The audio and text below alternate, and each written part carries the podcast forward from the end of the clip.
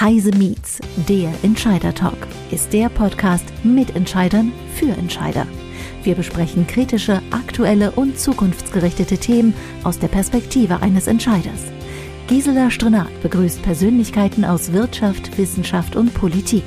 Immer aktuell und nah am Geschehen. Gisela Strenat spricht heute mit Lena Sophie Müller, Geschäftsführerin der Initiative D21 über das Thema Status der Digitalisierung in der Verwaltung, der E-Government Monitor. Liebe Zuhörerinnen und Zuhörer, mit Lena Sophie Müller von D21 werde ich gleich über das Thema E-Government, Nutzung und Akzeptanz in Deutschland sprechen. Liebe Lena, bevor wir starten, kannst du ein paar Worte zu dir und zur Initiative D21 sagen? Sehr gerne. Ähm, ich bin Politologin. Vielleicht, wenn ich mit mir beginne. Ich bin ähm, sehr äh, zukunftsbegeistert. Und äh, deswegen macht mir auch der Job bei der Initiative D21 so viel Spaß. Das ist ein gemeinnütziges Netzwerk, gibt mittlerweile seit über 20 Jahren. Und ähm, alle die Firmen und Co., die da Mitglied sind, haben sich der Mission verschrieben, dass man gesagt hat, Mensch, eigentlich sollen doch alle Menschen in Deutschland bestmöglich von der Digitalisierung profitieren. Und das passiert aber nicht von alleine, sondern da haben Politik und Wirtschaft und Zivilgesellschaft, Wissenschaft und Co. haben eigentlich einen großen Hebel, die Digitalisierung auch als Gestaltungskraft fürs Gute zu nutzen. Und das machen wir mit verschiedenen Studien, mit Non-Profit-Projekten und es macht sehr, sehr viel Spaß. Mhm. Und unter anderem macht ihr auch den E-Government-Monitor, auf den wir gleich noch kommen. Aber lass uns erstmal einen Schritt vorgehen. Der Begriff E-Government, der ist ja seit ein paar Jahren immer wieder im Gespräch. Ich meine, Computer in der Verwaltung kennen wir seit 40 Jahren. Ich habe da selber mal eine Zeit ähm, ja was einführen dürfen. Aber jetzt benennen wir das E-Government. Kannst du den Begriff E-Government vielleicht mal für unsere Zuhörerinnen und Zuhörer ein bisschen beleuchten? Was wird darunter gemeint? Ähm, also erstmal vielleicht vom Begriff her, auch nur, dass man es einmal der Vollständigkeit halber gesagt hat, dass das I in Government steht für für Electronic äh, Government, für ähm, der, der englische Begriff für Verwaltung in dem Fall. Und im Endeffekt sagt es das auch schon so ein bisschen. Es geht darum, wie der Staat und die Verwaltung Dienste, die so angeboten werden, letztlich mit Hilfe der Digitalisierung vielleicht anders und besser leisten kann. Und was heißt das jetzt konkret ähm, für den Menschen? Da können wir unter E-Government äh, zum Beispiel Informationen ähm, verstehen, die man im Internet auf den Webseiten findet. Das wäre so wirklich die simpelste Form, äh, aber eben auch die Kommunikation mit der mit den Behörden, mit den Ämtern, mit den Rathäusern und eben dann auch wirklich die konkreten Dienste. Also wenn man zum Beispiel seine Steuererklärung komplett online digital abgeben kann oder das Elterngeld beantragen kann oder sich einen Kita-Platz suchen kann oder sein Gewerbe anmelden kann. Und wenn ich das über das Internet tue, dann ist das das, was man so klassisch unter E-Government versteht, wobei der Begriff sich auch so ein bisschen wandelt und ich finde mittlerweile ist es eher, wird, äh, wird oft auch gerade so in politischer Ebene von der digitalen Verwaltung gesprochen. Finde ich eigentlich schöner, den Begriff digitale Verwaltung als E-Government. Aber das ist sicherlich Geschmackssache. Äh, Nochmal zur Bestätigung, wir reden von allen drei Formen der Verwaltung, Bund, Land und Kommune. Ne? Also wenn wir von digitaler Verwaltung oder von E-Government sprechen, meinen wir innerhalb unseres Föderalismus immer alle drei Ebenen. So ist das. Genau, und eigentlich sprichst du, also ja, und ähm, also eigentlich sogar, man könnte sogar auch noch sagen, ne, grundsätzlich auch die europäische Ebene, mit der hat man jetzt nur vielleicht nicht so viel zu tun. Aber ich finde, du sprichst einen total wichtigen Punkt an. Denn aus Sicht der Bürgerinnen und Bürger ist das kein Unterschied, sondern ähm, die machen keinen Unterschied darum, ob sie sich jetzt mit Elterngeld eine Bundesleistung holen oder ob sie ähm, mit der Steuererklärung eigentlich gerade mit dem Bundesland zu tun haben oder ob sie halt, wenn es irgendwie um den Kita-Platz geht, mit ihrer Kommune vor Ort zu tun haben, sondern für die ist das der Staat. Ne? Das ist die staatliche Leistungserbringung. Und ähm, vielleicht kommen wir da später auch noch zu, weil übrigens machen die Bürgerinnen und Bürger, glaube ich, auch keinen Unterschied, ob das jetzt die Schule ist oder ob das das Gesundheitsamt ist. Also auch die horizontale Fragmentation, die wir ähm, in der öffentlichen Verwaltung haben, ist ehrlich gesagt aus Sicht der Bürgerinnen eigentlich egal. So, ja.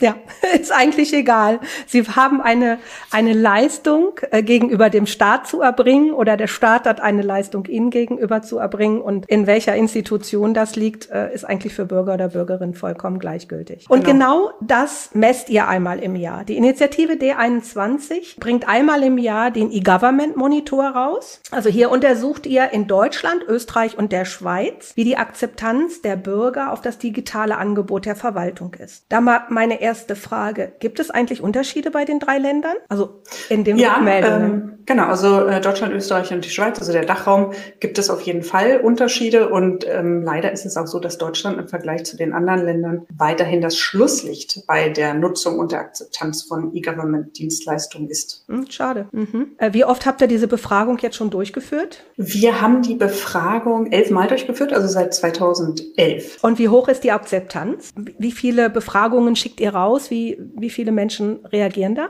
Also das ist eine Online-Befragung. Das heißt, wir fragen, ähm, grundsätzlich muss man auch erstmal ein bisschen zur Einordnung, wir fragen die Menschen, die auch online sind. Das heißt, Offliner sind hier nicht erfasst. Und bis zum letzten Mal haben wir immer 1000 Menschen in Österreich, 1000 Menschen in der Schweiz und 1000 Menschen in Deutschland befragt. Aber seit letztem Jahr fragen wir rund 8000 Menschen in Deutschland und können deswegen jetzt auch Aussagen auf Bundesländerebene machen. Und äh, da finde ich ganz spannend, wenn du mir diesen kleinen Mini-Exkurs in unser Grundgesetz erlaubst. Es ist nämlich sogar so, dass im deutschen Grundgesetz seit der Grundgesetzänderung ähm, im August 2009 war das, glaube ich, steht drin, dass Bund und Länder zur Feststellung und zur Förderung der Leistungsfähigkeit ihre Verwaltungen ähm, Vergleichsstudien durchführen können. Hat aber halt diese ganzen 13 Jahre lang niemand gemacht. Und deswegen haben wir uns jetzt überlegt, naja gut, dann vergleichen wir jetzt so ein bisschen. Aber, und auch das muss man sagen, nicht mit dem Ziel, da jetzt irgendwie zu sagen, der eine ist besser oder der andere ist schlechter, sondern letztlich geht es ja darum, dass die Bundesländer auch ganz unterschiedliche Herausforderungen und, und Rahmenbedingungen haben. Aber man kann voneinander lernen. Aber dafür muss man sich so ein bisschen auch diesem Wettbewerb öffnen. Stellen, genau. Auf die Bundesländer kommen wir gleich noch. Aber was mich vorher noch mal interessiert, in welchem Grad nutzen die Bundesbürger denn derzeit das vorhandene Government-Angebot?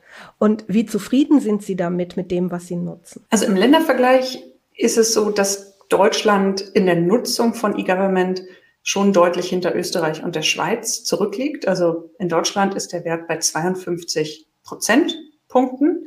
In Österreich, um das als Vergleich zu nennen, sind es 76 Prozentpunkte und in der Schweiz 60 Prozent. Ähm, das heißt, man erkennt schon ein Stück weit, ähm, ja, dass Deutschland dann nicht ganz so gut aufschließen kann und dass Österreich und die Schweiz es irgendwie besser geschafft haben, die Bürgerinnen und Bürger mit ihren Dienstleistungen zu erreichen und wirklich in, bei den Menschen anzukommen. Und jetzt hast du auch nach der Zufriedenheit gefragt. Da ist schon auch nochmal interessant zu sehen, dass wir im letzten Jahr, ne, das war das, das zweite Corona-Jahr, haben wir einen deutlichen Rückgang in der Zufriedenheit in allen drei Vergleichsländern gemessen. Und in Deutschland ist das ein Rückgang um 15 Prozentpunkte gewesen. Also das ist wirklich ein sehr deutlicher Rückgang. Und natürlich kann das an einigen Stellen der Corona-Effekt sein, ne, dass man einfach grundsätzlich vielleicht so ein bisschen unzufrieden ist.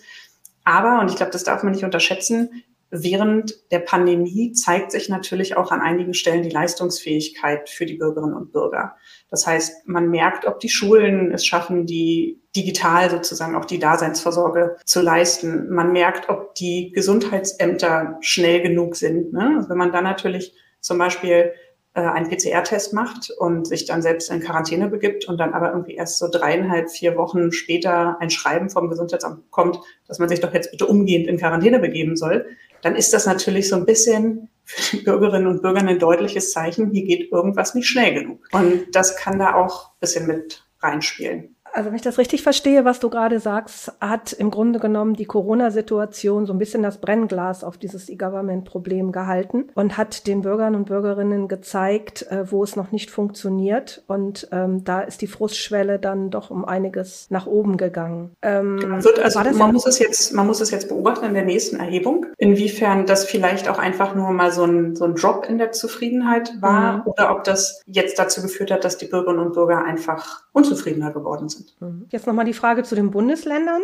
Gibt es da Unterschiede zwischen den Bundesländern? Gibt es Bundesländer, wo man sagt, die sind eigentlich im Vergleich vielleicht zu Österreich und der Schweiz äh, so in dem oberen Drittel? Also grundsätzlich kann man erstmal sagen, dass die Stadtstaaten in der Nutzung von E-Government-Dienstleistungen weiter vorne liegen. Äh, Hamburg ist da ganz vorne mit dabei. Das liegt natürlich ein Stück weit auch daran, dass die Rahmenbedingungen andere sind. Ne? Es ist ein viel dicht besiedelter Raum. An vielen Stellen wissen wir auch, dass die Städte oft etwas digital affiner sind, oft viele junge Menschen haben. Und deswegen hat das jetzt nicht so sehr überrascht. Aber das Spannende ist dann wirklich, wenn man ein bisschen mehr in die Details reinschaut, ähm, weil wenn man sich zum Beispiel jetzt Berlin annimmt, ich komme komm ja selbst aus Berlin und sende hier gerade sozusagen aus Berlin.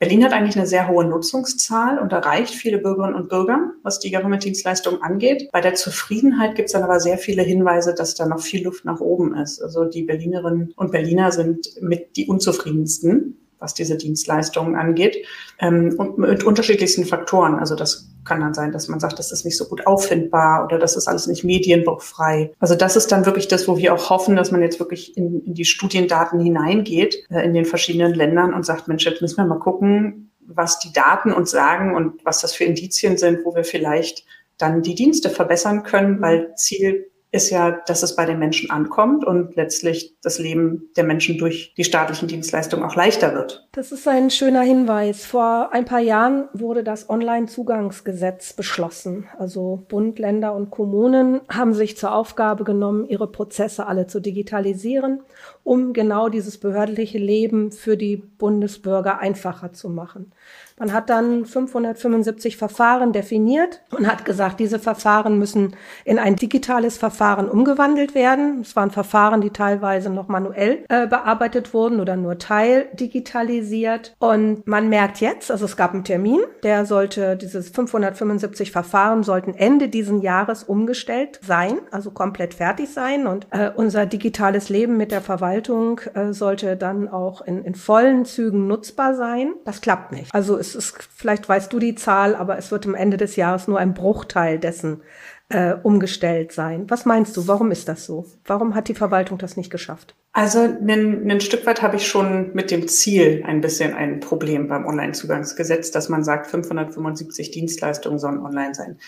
Das hat man dann natürlich aus verschiedenen Gründen ins Gesetz geschrieben und ist auch nicht unbedingt falsch. Zum einen hat es überhaupt erstmal ein bisschen Druck erzeugt, dass man gesagt hat, bis Ende 2022 will man jetzt einfach auch mal ein Angebot auf die Webseiten bringen, was ja grundsätzlich erstmal gut ist. Jetzt bist du ja auch schon sehr, sehr lange ähm, unterwegs im Digitalen und auch äh, hast viel Austausch mit der Verwaltung gehabt und weißt, IT-Dienstleistungen sind natürlich nicht gleich IT-Dienstleistungen. Und äh, über die Jahre hat sich da natürlich auch viel weiterentwickelt und mein Gefühl ist, dass man immer noch bei den 575 Dienstleistungen gesagt hat, naja, Hauptsache das Ding ist erstmal online. Und man hat aber ein bisschen, glaube ich, verkannt, dass der Staat sich natürlich auch immer an die Entwicklung der Menschen anpassen muss. Und die sind mittlerweile ganz andere Dienste gewohnt. Also denen reicht nicht mehr aus, zum Beispiel ein Online-Formular auszufüllen, sondern die sagen, ich bin aber gewohnt, dass ich, wenn hier bestimmte Daten zum Beispiel von mir schon vorliegen, dass die dann auch vorhanden sind und ich den nicht alle dreimal eintippen muss. Das heißt, eigentlich ist es aus meiner Sicht noch viel relevanter, dass Dienste anders zur Verfügung gestellt werden. Und da gibt es ja auch gute Beispiele. Und das finde ich wäre eigentlich ein besseres Ziel vom Onlinezugangsgesetz gewesen, zu sagen, nicht, dass die Dienste online sind, nämlich an der Schnittstelle und man online Zugang zu ihnen hat, sondern dass die Dienste genutzt werden. Man muss schauen, dass man die Nutzung und die Akzeptanz nach oben bekommt in der Bevölkerung. Also deine Aussage verstehe ich so. Wir haben wieder nur in Verfahren gedacht oder in Diensten gedacht, aber haben nicht an die Operatibilität gedacht oder an eine zentrale Datenhaltung, aus der gewisse Daten gespeichert werden, wie ich zum Beispiel beim Online-Bestellen habe, wie ich es da gewohnt bin, dass mir gewisse Daten vorgelegt werden, weil sie einmal vorhanden sind. Genau, und hier muss ich alles sind. verknüpft sind und so weiter. Und hier muss ich alles immer wieder neu, neu, neu, neu machen und äh, komme da, komm da nicht hin. Nun ist Verwaltung ja aber auch ein Spiegelbild unserer Gesellschaft. Und ähm, ich hatte vor einiger Zeit ein Gespräch mit Achim Berg, Präsident des Bitkom, dir bestens bekannt. Und der hat gesagt, unsere Verwaltung ist in den 80er Jahren hängen geblieben und unsere Schule in den 70 70er Jahren. Der Staat äh, verpasst hier seine Vorreiterrolle bei der Modernisierung äh, der Gesellschaft. Siehst du das auch so? Also der, der Staat hat halt, ne, ich bin jetzt ja, bin ja Politologin, deswegen gucke ich auch mal so ein bisschen drauf, welche Rolle hat denn der Staat eigentlich? Und äh, wir haben es eben so ein bisschen schon angesprochen. Also ich sage gerne immer, dass der Staat ein bisschen wie das Betriebssystem der Gesellschaft ist. Und deswegen kann er dazu beitragen, dass Wirtschaft und Gesellschaft und, und alle Prozesse, die ablaufen, besser ablaufen, schneller ablaufen. Tut er aber momentan noch nicht so richtig. Momentan ist er mehr so ein bisschen eine Bremse im System. Ne? Wie halt auch, wenn das Betriebssystem zu langsam ist, können die Anwendungen darauf nicht mehr gut laufen. Und jetzt ist es halt so, dass der, dass die Art und Weise, wie die deutsche Verwaltung bei uns organisiert ist, bringt einige Vorteile. Die muss man auch, finde ich, äh, immer mal mit nennen. Das ist nämlich, dass es grundsätzlich ein sehr stabiles System ist, äh, sehr wenig anfällig für Korruption zum Beispiel. Ja, es ist eigentlich auch ein faires System an vielen Stellen, aber eben kein agiles, kein schnelles, kein sich äh, schnell weiterentwickelndes System, sondern es ist sehr regelbasiert. Und damit, damit tut man sich, glaube ich, gerade so ein bisschen schwer, weil Gesellschaft sich natürlich aufgrund auch der Digitalisierung und mit, ne, wenn man Digitalisierung als Werkzeug versteht, enorm schnell gerade entwickelt. Man ist gewohnt, dass man sehr flexibel kommunizieren kann, dass man sehr individuelle Dienstleistungen angeboten bekommt, ne, sich Dinge so zusammenstellen kann, was man gerade so haben möchte. Und das ist ein Stück weit ein Problem. Und da spricht Achim Berg völlig richtig an, dass es halt einige Bereiche gibt, wie beispielsweise den Schulsektor, wo das halt äh, uns auf die Füße fällt und wo man wirklich merkt, da ist die Leistungsfähigkeit des öffentlichen Sektors, des Staates nicht mehr gegeben. Und das muss man, muss man angehen und muss man, muss man vor allem wirklich auch sehr, sehr ernst nehmen, weil ich da schon auch sehe, dass wir da ein Stück weit ein Demokratieproblem bekommen, wenn die Bürgerinnen und Bürger das Vertrauen in die staatlichen Institutionen verlieren. Mhm. Woran, woran liegt das dann jetzt? Ist das ein Geldproblem? Ist das ein Organisationsproblem? Äh, ist das ein menschliches Problem? Ziehen die Mitarbeiter in der Verwaltung nicht mit? Äh, was meinst du aus deinen Erfahrungen mit Staat und auch aus euren Untersuchungen heraus? Gibt es da irgendeine Stelle, die bremst oder bremsen alle? Weil in der Wirtschaft sind wir ja auch ein bisschen schneller. Da, da kriegen wir es ja auch hin. Und der, der Bürger lebt ja in beiden Welten, in der staatlichen Welt wie aber auch in der Wirtschaftswelt und auch in seiner privaten Welt, wo er ja auch sehr digital ist. Warum schaffen wir, äh, sind wir, hinken wir mit der Verwaltung so hinterher? Warum schaffen wir es da nicht schneller? Also da gibt es ganz viele verschiedene Gründe. Das eine ist, da haben wir am Anfang drüber gesprochen, wir haben eine sehr fragmentierte Zuständigkeit in Deutschland. Wir haben einmal die ähm, Fragmentierung über Bund, äh, Landkreise, Gemeinden, Kommunen. Dann haben wir aber auch nochmal eine Fragmentierung auf horizontaler Ebene, dass wir nämlich sagen, der Bildungsbereich ist woanders als das Kfz-Wesen und woanders als das Gesundheitswesen. Das ist, das ist eine Herausforderung. Wir haben natürlich auch, und das finde ich ist ein wichtiger Aspekt, wenn man den, die Verwaltung oder den Staat mit der Wirtschaft vergleicht, wir haben keinen Wettbewerb und keine Konkurrenz für den äh, für die Verwaltung.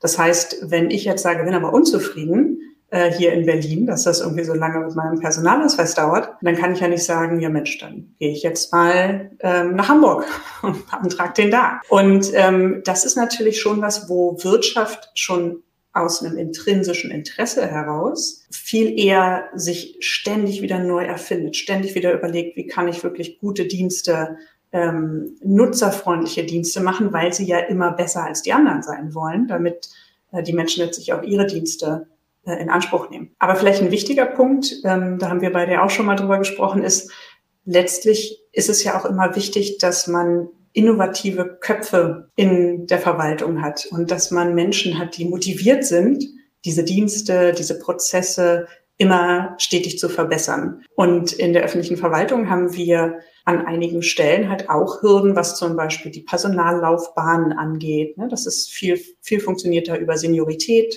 bis man sozusagen wirklich an entscheidenden Stellen ist. Es ist nicht immer so, dass persönliches Engagement und Motivation sich auch direkt im Geldbeutel zum Beispiel niederschlägt. Und da sind ein paar Sachen, ähm, finde ich, auch jetzt im Koalitionsvertrag drin, die das verbessern, nämlich zum Beispiel auch mal den Erfahrungsaustausch zwischen Wirtschaft und Verwaltung vielleicht auch zu erleichtern, weil man eine Durchlässigkeit dieser beiden Systeme ermöglicht. Also das ganze Stichwort Personal ist, finde ich, ein wichtiges. Und vielleicht letzter Punkt, ähm, weil du nach, nach Gründen gefragt hast. Lange Zeit hat auch der politische Wille gefehlt, das muss man auch sagen. Ähm, da waren viele, viele IT-Projekte, Digital, Digitalisierungsprojekte für, für die Verwaltung, waren nicht so als sexy angesehen, sage ich mal, auf den politischen Entscheiderebenen oder auch äh, den administrativen Entscheiderebenen. Und das hat sich, finde ich, ein bisschen gewandelt. Man hat da schon äh, erkannt, dass die digitale Verwaltung ein ganz wichtiger oder der digitale Staat ein ganz wichtiger Aspekt ist, um das Land nach vorne zu bringen. Und ähm, da, da muss noch mehr passieren. Wir haben eben auch gesagt, ne, Stichwort 575 Dienstleistungen. Wir brauchen schon noch mal eine bisschen andere Zielsetzung auch und ein bisschen andere Motivationen. Äh, müssen eigentlich gucken, wie wir eine Wirkung erzielen. Ich das jetzt noch mal zusammenfasse, sagst du im Grunde genommen, also es, es muss mehr Wille da sein. Es muss auch für den Führungskräften in der Verwaltung mehr Wille da sein, wer auch immer das dann ist. Und wenn ich das richtig verstanden habe, siehst du ähm, digitale Verwaltung auch menschengetrieben, nicht nur technologiegetrieben. Also das heißt, die, die Menschen in der Verwaltung müssen mitziehen, aber auch die Bürger müssen mitziehen und diese Dienste nutzen. Das muss ja Hand in Hand laufen. Und der dritte Punkt, wenn ich dich nochmal zitieren darf, ist, dass du sagst, die Menschen aus den unterschiedlichen Behörden müssen miteinander reden und müssen schauen, wo habe ich Schnittstellen, wo, ähm, wo müssen wir zusammenarbeiten und so weiter. Das hat jetzt ja stattgefunden bei dem neuen elektronischen Personalausweis. Also wir haben ja vor, weiß ich nicht, 15 Jahren schon mal einen neuen Personalausweis eingeführt. Und jetzt sind wir ja der, ja, da kann man drüber streiten. Das sollten wir vielleicht hier nicht tun, ob der gut war oder nicht so gut. Aber jetzt geht's ja darum, dass wir wirklich eine elektronische ID auf, der, auf dem Smartphone bekommen. Und da arbeitet ja Verwaltung und da arbeitet die Wirtschaft und alle arbeiten mit. Und was ist passiert? Der erste Test ist gleich in die Hose gegangen. Und jetzt redet im Moment erstmal keiner mehr vom elektronischen Personalausweis. Nur ein Beispiel. Und meinst du, solche Beispiele muss es mehr geben? Da muss man auch mal ausprobieren und da müssen auch unterschiedliche Bereiche zusammenarbeiten? Also ich, ich möchte nicht noch mehr Beispiele sehen, wo wir Hals über Kopf irgendwie dann doch noch mal eine ID-Wallet äh, gefühlt kurz vor Weihnachten rausbringen, die dann äh, scheitert, weil man muss natürlich auch sagen, ne, Stichwort wieder Leistungsfähigkeit des Staates. Also ich glaube, mhm. dass äh, dieses Thema und dieses Projekt ist jetzt vielleicht auch noch gar nicht so sehr aus der Fachbubble rausgeschwappt in, in die Mainstream-Medien, aber ein Stück weit wissen wir ja alle, alle, die irgendwie in diesem Themenfeld aktiv sind, dass die digitale Identität eine der Schlüsselkomponenten ist, um all diese Dienste gerade beim Staat nutzen zu können. Ähm, weil ich ja auch finde, es ist auch völlig selbstverständlich oder völlig richtig, wenn man staatliche Dienstleistungen, äh, zum Beispiel auch ähm, Geldauszahlungen bekommt, eine staatliche Unterstützungsleistung, die über Steuergelder finanziert ist, dass das auch alles völlig korrekt geprüft sein muss und dass, das, dass die Identität da festgestellt werden muss. Es ist halt so ein Stück weit jetzt so, dass wenn man sagt, ne, der Personalausweis ist jetzt, glaube ich, elf Jahre, die IAD ist, glaube ich, elf Jahre alt, wenn ich mich ja, elf oder recht erinnere. Jahre. Mhm. Ich habe den ja damals bei, ähm, bei Frauen vor Fokus noch mit begleitet in meiner früheren äh, Tätigkeit. Mhm, ich auch, leider. Genau. Und äh, von daher, ne, dann denkt man so ein bisschen, ach, da ist jetzt nicht so viel passiert. Und da, vorhin habe ich so ein bisschen gesagt, ne, der Staat hat, entwickelt sich natürlich auch immer eigentlich mit der mit der Gesellschaft mit und gesellschaftliche Entwicklungen müssen deswegen eigentlich auch immer sich in staatlichen Entwicklungen mitspielen, spiegeln. Und wenn ich jetzt einkaufen gehe und dann sehe ich nicht, wie viele Leute mittlerweile ihr Smartphone einfach nur an die Kasse halten, weil die natürlich einfach äh, über die NFC-Schnittstelle bezahlen, dann glaube ich, dass wir zunehmend halt nicht mehr so richtig eine Akzeptanz haben werden, wenn man sagt, jetzt muss man da irgendwie immer noch unterschreiben oder man muss da irgendwo ein Passbild irgendwo draufkleben oder ähm, und das ist alles noch so papierbasiert. Und da wünsche ich mir schon auch einfach jetzt mal, dass man ein paar von diesen Themen aufgesattelt bekommt. Und um, um vielleicht ein Be positives Beispiel auch mal zu nennen, ähm, weil ich auch selber nicht möchte, dass man immer nur die negativen Beispiele nennt, aber ich finde zum Beispiel, dass gerade ähm, das Projekt Elfe, also einfache Leistungen für Eltern, ein sehr, sehr gutes Beispiel ist, weil man da wirklich mal konsequent aus Nutzerinnenperspektive sich überlegt hat, wie sieht denn die Situation von jungen Eltern aus und äh, welche Informationen brauchen wir denn wirklich von denen, um diese ganzen verschiedenen Leistungen, Kindergeld, Elterngeld und Co ähm, gebündelt in einem, in einem Antrag äh, gut abzufragen. Und letztlich hat man festgestellt, Mensch, da braucht man ehrlich gesagt nur zwei, drei, vier Fragen stellen und dann kann man diesen ganzen Antrag abwickeln und das ist dann wirklich ähm, für die Eltern eine Erleichterung in der Situation und sie erhalten die Leistungen schnell. Und in die Richtung, glaube ich, ist es zum Beispiel auch wichtig und gut zu denken. Und dann sind wir auch wieder dabei. Es ist, hat ganz viel mit Menschen zu tun. Man muss sich in die Situationen, die Bedürfnisse hineinversetzen. Ähm, man muss auch die Bedürfnisse in, in solchen komplexen Verfahren, zum Beispiel von den Datenschützern, von den Juristen, von den IT-Lern, ne, die muss man natürlich auch alle mit wird berücksichtigen, dass sowas dann klappt. Aber dann kommt halt, wie bei Elfe, auch eine sehr, sehr gute Leistung dabei raus. Da sind wir wieder bei Menschen, da sind wir wieder bei den Mitarbeitern, da sind wir bei den Mitarbeitern der Verwaltung. Und du hast es am Anfang gesagt, äh, wir müssen ein bisschen aus diesen starren Strukturen raus, äh, die eigentlich mehr was mit Dienstjahren als mit, ähm, mit Innovation zu tun haben. Ich will jetzt keinem da in der Verwaltung zu nahe treten, aber äh, um, glaube ich, etwas zu ändern, müssen wir andere Teams zusammenstellen. das so verstehe ich das im Grunde genommen, dass man da nicht auf die Hierarchie guckt, sondern auf die Menschen guckt, die etwas verändern wollen. Das heißt auch die Struktur der Verwaltung damit verändern. Auf jeden Fall. Und das ist ja auch eine Diskussion, die, die in der Wirtschaft und letztlich ja auch bei Institutionen wie der Initiative D21. Also ich muss ja auch darauf achten, dass mein Team irgendwie einigermaßen divers zusammengestellt ist, weil es eine Bereicherung ist. Und damit meine ich jetzt gar nicht nur Männer und Frauen, sondern auch ähm, unterschiedliche Sichtweisen, unterschiedliche fachliche Qualifikationen. Ne? Gerade wenn man halt so mit so Themen zu tun hat, die ähm, sehr breit sind. Und das ist, glaube ich, zum Beispiel was, was in der öffentlichen Verwaltung, man hat an vielen Stellen, ist es sehr durch Juristen noch geprägt, weil das halt auch ein Weg ist, wie man in der Verwaltung im öffentlichen Dienst äh, mit dem Tarifvertrag öffentlichen Dienst äh, vielleicht auch noch schneller äh, erfolgreich war. Die, die Frage, wie man eingruppiert wird, hängt sehr auch am Studienabschluss und das führt aber für zum Beispiel für Quereinsteiger oder für Menschen, die sagen, ich komme von außerhalb der Verwaltung, aber ich würde eigentlich gerne mein Know-how in den Dienst des Staates stellen, macht es das teilweise schwierig, weil wenn du da einen, einen Bachelorabschluss hast, hast aber vielleicht in einem Pharmaunternehmen äh, schon Teams von 90 Leuten geleitet und bist da sehr, sehr erfolgreich und hast Budgets in Millionenhöhe vielleicht verwaltet. Da kommst du mit einem Bachelorabschluss in der Verwaltung aber nicht sehr weit oben einsteigen. Und das sind, glaube ich, so Punkte, wo man, was jetzt auch im Koalitionsvertrag drinsteht und was ich sehr hoffe, dass es auch äh, anders umgesetzt wird, dass man da einfach sagt, man, man erschließt sich auch externes Know-how und ermöglicht aber zum Beispiel auch auf der anderen Seite den Mitarbeitenden in der Verwaltung vielleicht auch mal in die Wirtschaft zu wechseln, zu sagen, ich gehe da jetzt mal zwei, drei Jahre äh, und sammle mal andere Erfahrungen. Ne? Ähm, und das ist, das ist, glaube ich, was, wo man offener für sein muss, ähm, neue Erfahrungen, andere Perspektiven zu wertschätzen. Wir haben ja vielleicht eine Chance. Die Verwaltung verliert jetzt ja in den nächsten Jahren durch die Babyboomer-Jahre sehr viele, sehr viele Mitarbeiter. Und im Moment scheint auch ein Trend da zu sein, dass viele junge Menschen in die Verwaltung rein möchten. Aber du hast natürlich absolut recht, äh, dass natürlich auch dann die Voraussetzungen in der Eingruppierung, in der Verantwortung und so weiter auch, auch passen müssen. Und man auch der Wille da sein muss, Quereinsteiger zu nehmen. Wenn wir ja, jetzt noch mal, und, nur Entschuldigung, wenn ich, wenn ich da noch einen Gedanken auch mit reinbringen darf. Ne? Wir haben vorhin gesagt, äh, der Staat sollte auch immer so ein bisschen schauen, wie entwickelt sich Gesellschaft. Und wenn du überlegst, du bist jetzt, ähm, gehörst jetzt zu den, bist vielleicht jemand, der, ne, ich habe irgendwie äh, vielleicht gerade die, die Schule fertig oder meine Ausbildung gerade fertig und überlege, oh, jetzt gehe ich, möchte ich gerne in die öffentliche Verwaltung. Äh, da bin ich in der Altersklasse. Unsere Studie, der D21 Digitalindex, schaut sich ja immer an, wie digital affin sind die Leute, wie sehr haben sie das adaptiert.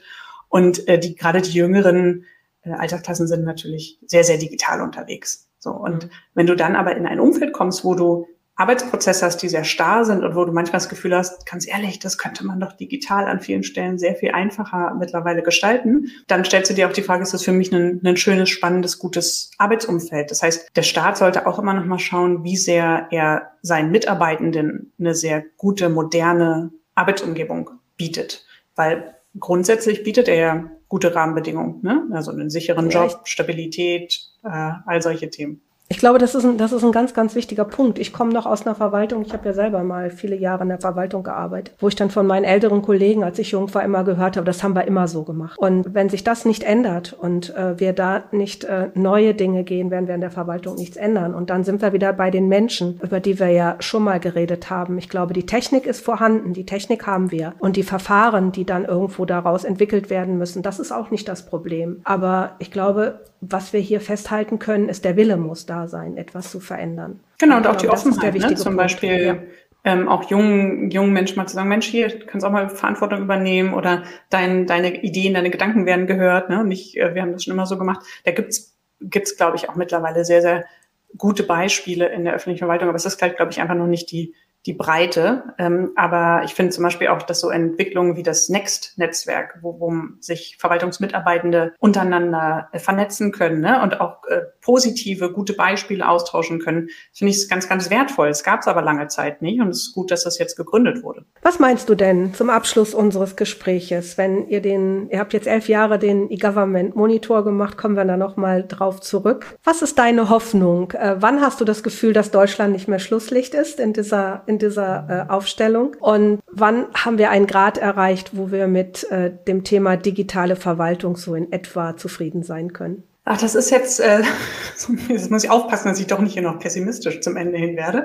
Ähm, aber die, gerade wenn ich immer an, die, an die Studie denke, da messen wir halt leider eher Stagnation in den letzten elf Jahren. Aber was ich gerade als äh, sehr positiv wahrnehme, ist die positive Reaktion der einzelnen Bundesländer auf die Detailzahlen, die wir veröffentlicht haben und auch der Wille, da ähm, stärker evidenzbasiert vielleicht auch mal dieses Thema Wirkungsorientierung anzugehen und sich wirklich zu fragen, was wollen wir denn mit all den Aktivitäten, die wir im Bereich äh, digitaler Staat, digitale Verwaltung angehen, was wollen wir denn da erreichen ähm, und welche Wirkung wollen wir erzielen. Und ich hoffe sehr, dass, dass unser kleiner künstlicher Wettbewerb über die Studie dazu beitragen wird, dass man vielleicht sich auch mehr traut, wirklich die, die, diese Perspektive einzunehmen und zu sagen, wir, wir, wir wollen alle eine Wirkung erzielen und deswegen messen wir die auch und versuchen einfach bestmögliche Dienste für die Menschen zur Verfügung zu stellen. Ich glaube, dass wir jetzt mit dem Ende 2022 werden wir natürlich nochmal eine Debatte bekommen, weil das OZG wird, die 575 Dienstleistungen werden aus meiner Sicht nicht alle online sein und sie werden vor allem auch eigentlich nicht in der Qualität online sein,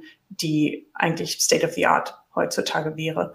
Und deswegen wird sich dann eine Diskussion anschließen, wie sehr man vielleicht auch die Verwaltung nach innen äh, sehr viel stärker noch in den Blick nehmen muss, weil das OZG ja wirklich nur Online-Zugang, also die Z Schnittstelle zu den Bürgerinnen und Bürgern mhm. modernisiert. Und wir natürlich, wie wir ähm, heute jetzt ein paar Mal angesprochen haben, geht es um die internen Prozesse, es geht um die Mitarbeitenden, ne? es geht darum, medienbruchfreie Prozesse nach außen kann ich natürlich nur gut zur Verfügung stellen, wenn es auch intern so ist. Von daher glaube ich, dass das jetzt alles erkannt ist. Es ist ja auch einiges noch in der Pipe, höre ich immer aus den OZG-Kreisen. Von daher hoffe ich, da kommt auch noch viel. Aber ähm, ich glaube, jetzt in der nächsten Ausgabe im Oktober vom E-Government Monitor werden wir noch nicht so riesen viele Sprünge sehen. Aber die Hoffnung ist da. Lena, vielen Dank. Vielen Dank für deine Ausführung. Vielen Dank auch für die Hoffnung, die du machst, dass es vielleicht doch irgendwann besser wird. Und äh, ich glaube auch, dass, dass die Verwaltung digital arbeiten kann und auch irgendwann digital arbeiten wird, weil die Mitarbeiter sind ja auch Bürger und Bürgerinnen. Das darf man dabei immer nicht vergessen. Sie erleben ja in ihrem eigenen Prozess, Prozess mit der Verwaltung, wo es hakt. Und äh, ich habe eigentlich die Hoffnung, äh, dass das auch schon ein Grund ist, ihre eigenen Prozesse dann auch mal anzugehen. Vielen Dank. Ich danke dir für das Gespräch und dass ich heute da war und eingeladen war. Dankeschön. Das war Heise Meets, der Entscheider-Talk. Beim nächsten Mal begrüßt Gisela Strenat Michaela Scheek, Geschäftsführerin des Innovationszentrums EFI, zum Thema Innovationsmanagement und Fördervergabe. Wie geht das? Wir freuen uns auf Sie.